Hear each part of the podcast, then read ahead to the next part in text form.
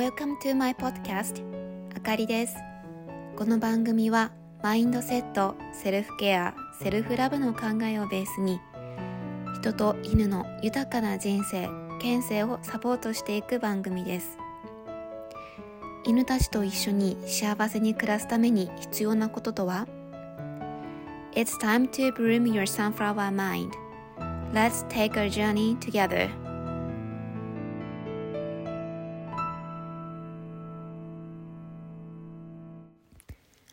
はい、皆さん。えっ、ー、と、今日の、えー、テーマはですね、ちょっと映画。これから、あのー、学んだこと。うん。とか、まあ私の気づきですね。これをシェアしていきたいと思います。皆さんディズニーは好きですか？今回はちょっとそのディズニー映画、うん、から気づいたこと、私の学びを、まあ、シェアしていくんですが、今回私が見た映画はですね、ピーターパンウェンディです。うん、ま、ピーターパンの実写版ですね。ピーターパンって結構何個か実写版を出しているんですが、まあ、今回見た感じの感想、やっぱりこう、現代に合わせて、現代のまあ問題っていうんですかね。そういうのにも合わせて、あの、作られているなっていうのが、いうのを感じました。うん。えって、ピーターパンとフックのこの関係とかも、あ、なるほど、そういう、あーっていう。これ言っちゃうと結構、あの、ネタバレになっちゃうから、本当に見て、それをたし、あの、答えというか うん、あの、チェックしてほしいんですが、あ、そういう風にこう見ると、確かにあのアニメのピーターパンも、なんかこう、あ、なるほどね、みたいな、なんだろう。うん、あったりして、あのー、面白かったです。うん。で見終わった感想としては、あ、なんかもう終わっちゃったっていうか、こう、なんだろう、ストーリー展開がちょっと早いなっていう印象、私の印象はありました。うん。だけど、こうなんだろう、後からじわじわ来るこの、あ、ウェンディのあの言葉って、ん？こういうこと？みたいな。とか、ピーターパンのあの行動は、ああ、とか、フック船長の、なんだろう、と一緒にこういる海賊のあの人って、とか、そういう、なんだ、じわじわ来る感じがあって、うん、そのじわじわ来る中ですごいあの気づき学びがあったので、うん、これを皆さんに伝えたいシェアしたいって、うん、思ってあの配信することにしたんですが、うん、ちょっとそのメインに行く前になんだろうなこう裏の裏のキャラクターじゃないけど、うん、ピーターパンにも出てきますよねワンちゃんが。うん、皆さん覚えてますか？一番最初の方に出てくるあの、すごく可愛い めちゃくちゃお世話をしてくれるワンちゃん。うん。そうです。ナナです。ね。もう本当あの、ね、海外では、あの、子供の面倒を見てくれる人何って言うんですよね、確か。うん。ね、まさにそのな、何に、こう、なんだろうな。うん、関連させた名前なのかな。ななちゃんっていう、うん、ワンちゃんいますよね。はい。で、このワンちゃん、犬種、何犬だと思いますか？うん。あの、やっぱ犬の勉強をしてると犬が出てくると、すごい調べたくなっちゃうんですよね。え、この犬何犬とか。うん。それで、まあ私が最初思ったのは、セントバーナードでしょってすごい思ってたんです。でもこれ実際どうなんだろうって思って、まあネットなんですけど、検索してみました。そしたら、あ、え、特に分かってない？みたいな うん。もう、みんなのいろんな考え、この犬種じゃないかとかいろいろ載ってました。うん。で、その中でも、こう面白いっていうか、あの、まあ、勉強になった記事があったので、それをシェアしたいんですが、まあ、海外の方が書いていて、英語での記事だったんですが、うん。えー、っと、まあ、この方はですね、セントバーナードかニューファンドランドじゃないかなっていう推測をしている方でした。で、それぞれの犬種の性格とかも、まあ、簡単に、あの、書いてあって、うん。セントバーナードは、がこう、クラシカリーフレンドリードックスって書いてました。うん。うん。まあ、あのー、人、うん、と暮らす上では、上ではというか、まあ、私、まあ、言っちゃうと別にどの犬種の犬だって、犬もそれぞれあるので、うん。この犬は一緒に暮らせないとか、そういうのは基本的にあんまないって私は考えているんですが、まあ、セントバーナードはま人と、まあ、暮らしていく上で、まあ、犬、犬の性格自体が、こう人との生活に溶け込みやすいよっていうことだとは思うんですよね。フレンドリードッグスって。うん。で、ただ、セントバーナードは赤ちゃんの時はすごくやんちゃだから、うん、人間の子供と暮らす子供もいる家庭に来るのであれば、この子供、人間の子供は、もう6歳以上の子がいいよって、そういうこと合ってるよっていうふうに書いてありました。で、一方で、ニューファンドランド、うん、はですね、あの、書いてあったのは、Wonderfully Friendly Family Companions って書いてあったんですよ。めちゃくちゃ、あの、もう家庭に向いてる犬です、みたいな。そういうふうに書いてあって、で、ニューファンドランドの場合は、まあ、6歳以上の子供からいいかもとかじゃなくて、ほんと全ての年代の子供にとって理想的な犬ですって書いてありました。で、だからこの記事が記事を書いた方の推測は、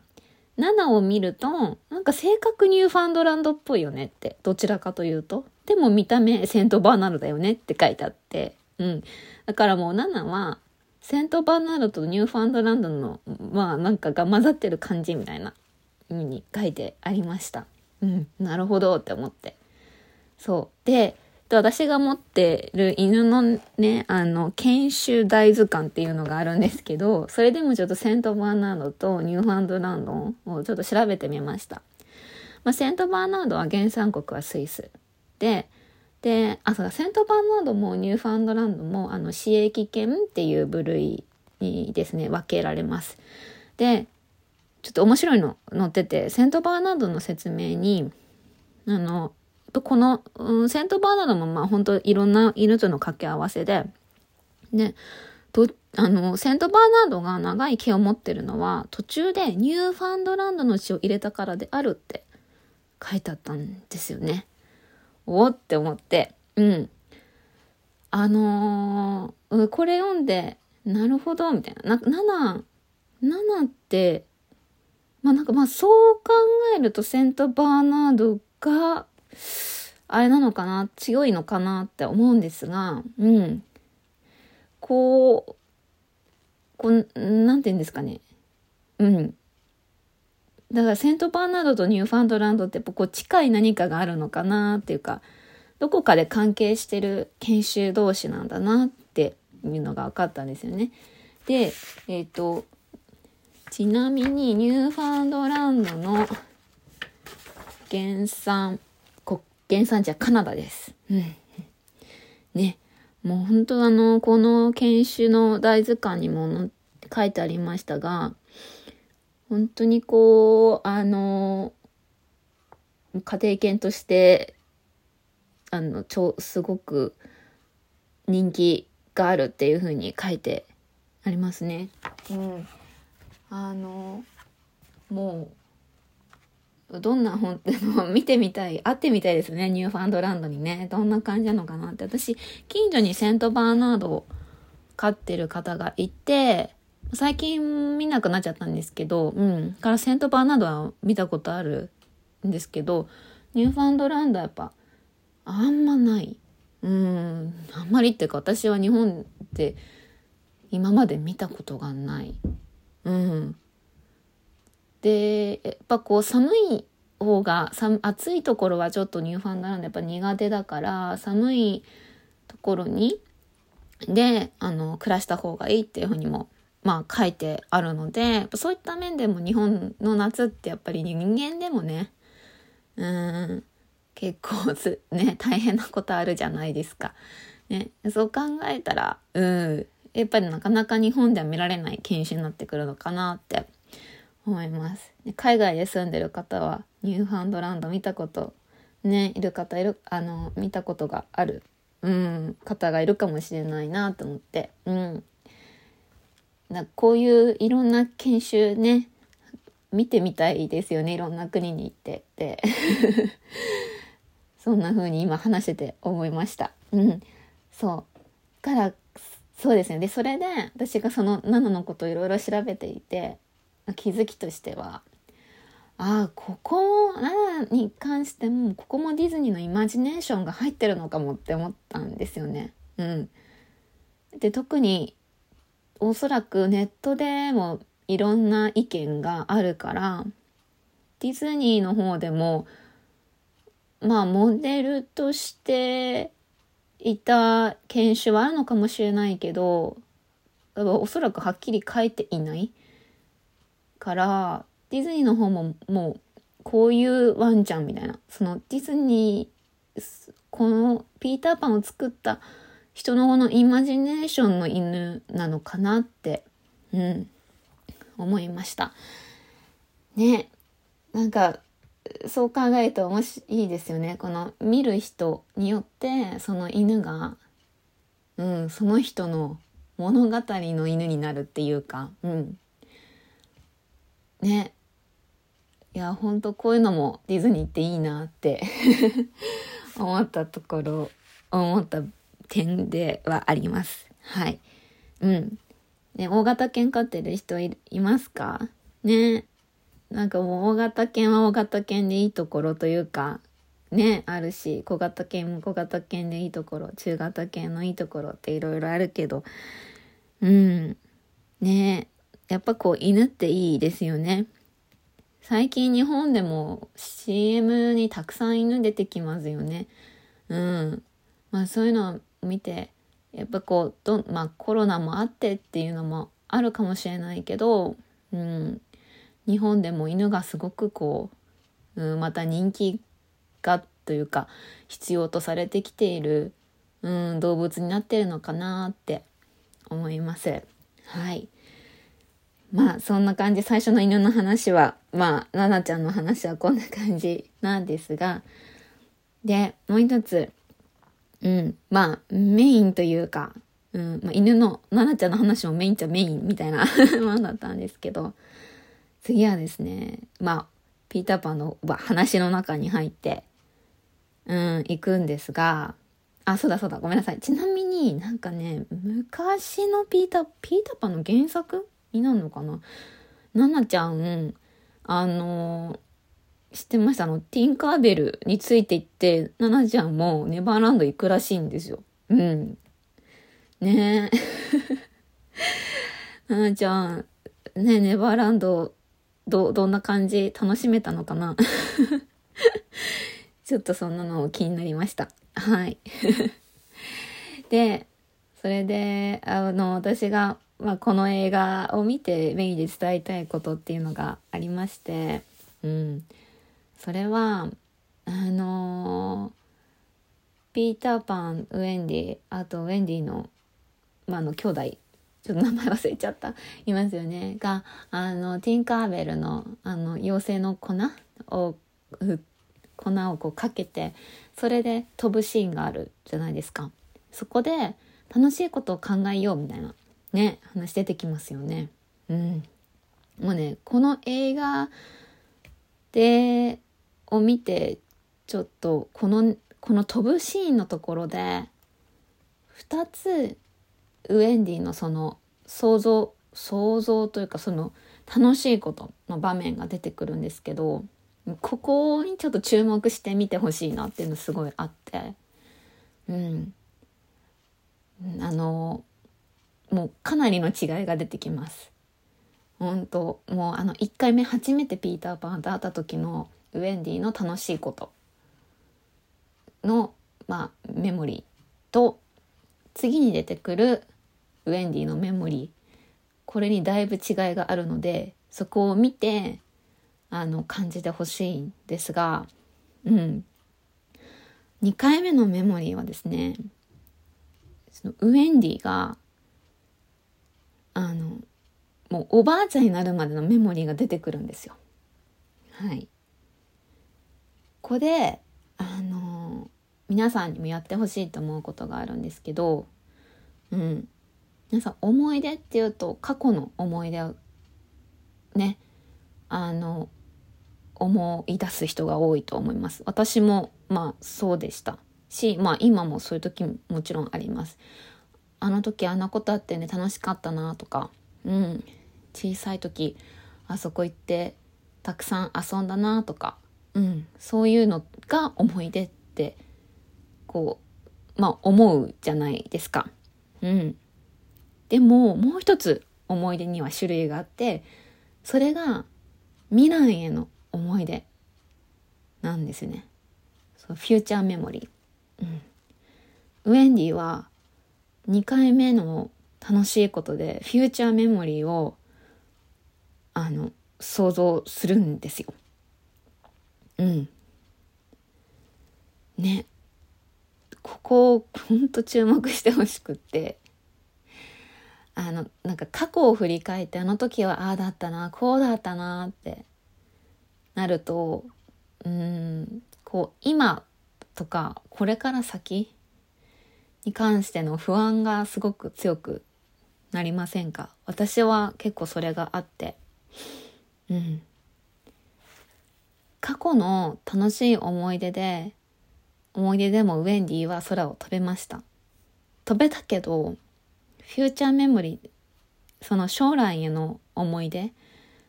うん。で飛んだウェンディはめちゃくちゃ強いんですよ。これもほんと実写版のやつ見てほしいんですけど、あの、この実写版で出てくるウェンディって、もう、あの、すごい、あ、芯のある女の子、女性です。で、あの、うん、そういうところ 本当面白いから見てほしいんですけど、あうん、その思い出で飛んだウェンディマジで強いです。うん。なんで、過去の思い出ではなくて皆さんにぜひ本当やってほしいのはこの一つ前の私のエピソードでもあの一つ前だよねうんあのエピソードでもそのまあ将来何になりたいかっていうことに関してお話をしていると思います。でそこで私はまあ職業とか特に肩書きはなくても明かりとしていろいろやっていきたいっていうのでこんなことをしたいっていう話をしたと思うんですね。それもこう話していると本当ワクワクした。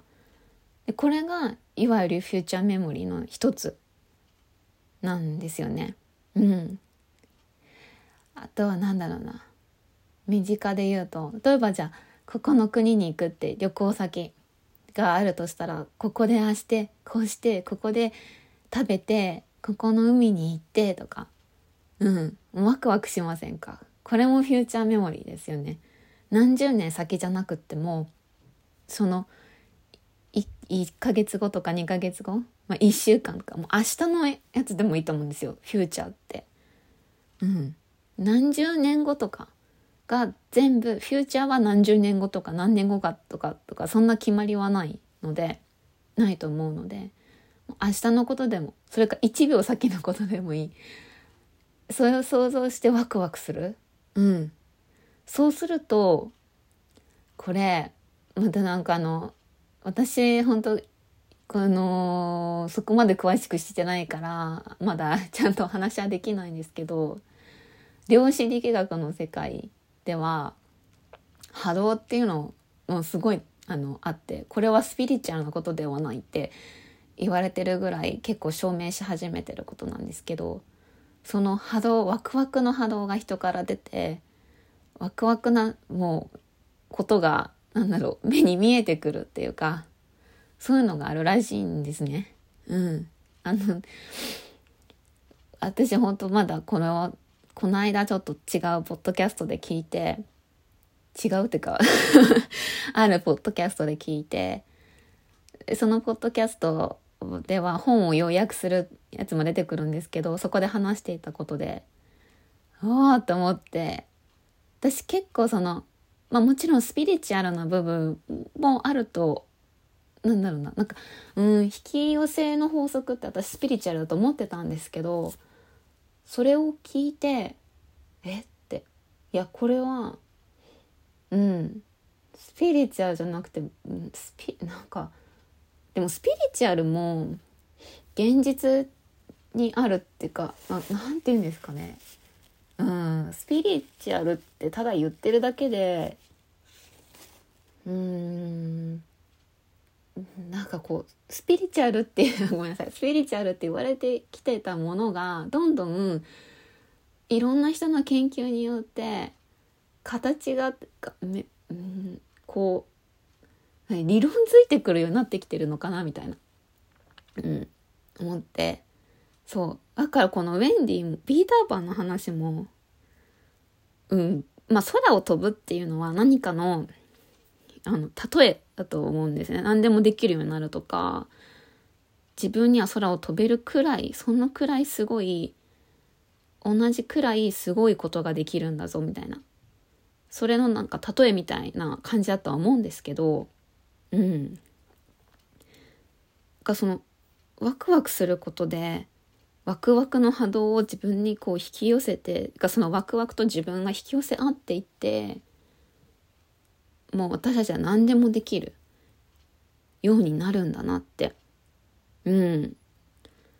いうふうに思うんですよね。それがこの今回のピーターパンウェンディでもそれについて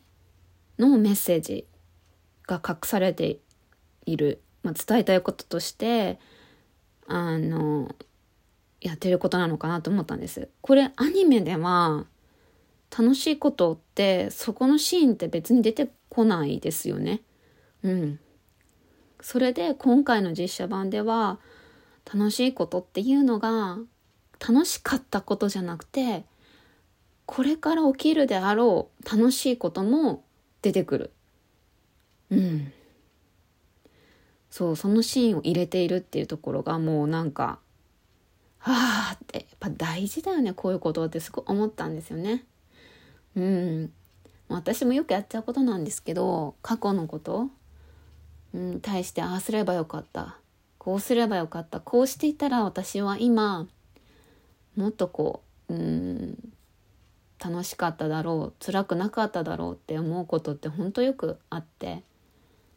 うん。でもそれって過去のことだから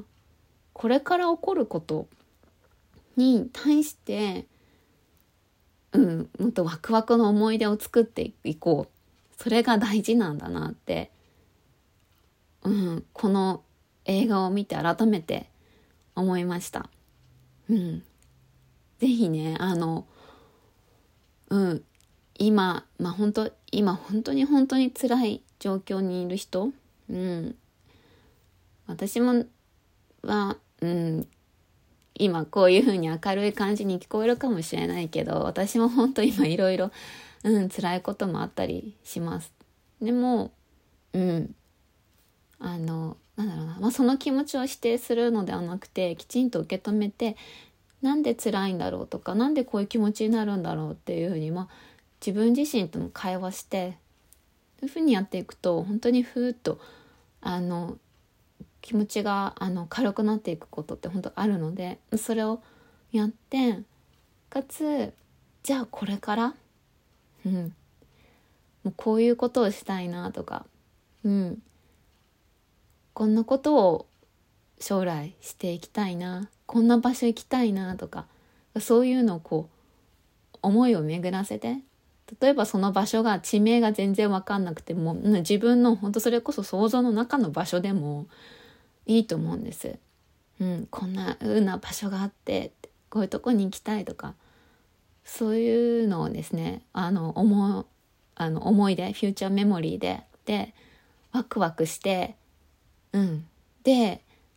あの元気にあの一日をでね過ごして一日一日一瞬一瞬をほんと過ごしていってほしいなって、うん、思います。で他にもこのピーターパンウェンディはうん考えられさせられる場面がいっぱいあって大人ってなんだろうっていうところも、これもね、あの、感じ、映画を見て感じてほしいし、あの、仲間の大切さっていうのも感じてほしい。うん。そう。もう、あの、ほんといっぱいあるんですよね。ピーターパンのメディ。まあ、もう結構さら、なんかあの話がほんとキュッキュッキュキュって詰まってる感じが私は、はして、もしかしたら同じように感じる人もいるかもしれないんですけど、それで、ん？みたいになって終わっちゃうこともあるかもしれないけど、もう一回こう、一場面、なんか、場面ごとこういろいろ思い出してもらって、これってどういうことでこう言ってたのかなとか、うん。でもしかして2回目見てまた別の気づきがあるかもしれない。3回目見てって、そういう気づきがたくさん出てきそうだなって思った映画なので、是非皆さんも見てみてください。はい。で、今度12月にこれのすごい予告編見て、あのなんかもう今からすごく楽しみにしてるんですけど、あの、ディズニーの100周年ですごい超大作みたいな、なんかアニメーション映画を出すって、あの、公開されるよってあの書いてあって、それタイトルが Wish っていうタイトルなんですけど、うん、まあ、これはあの、実写版とかじゃなくて、アニメですね。でやるんですが、ちょぜひ皆さんよかったらその予告編を、あとまあ、あらすじというか、そういうのも読んでみてください。ここにも何かこう、私たちへの何こうなんだろうな、まあ、それこそ豊かな人生を送るための何かメッセージが隠されているんだろうなっていうようなあの映画になっているとこう推測する あらすじなので是非読んでみてください。はい。ではあの今日のエピソードはこれで終わり終わりです。はい。是非皆さんフューチャーメモリーいっぱい、あのー、なんだろうな 使い、あ使う？いっぱいフューチャーメモリーを、あ描きまくって 明るい楽しい人生にしていきましょう。はい。ではまた次回のエピソードでお話できるの楽しみにしています。バイバーイ。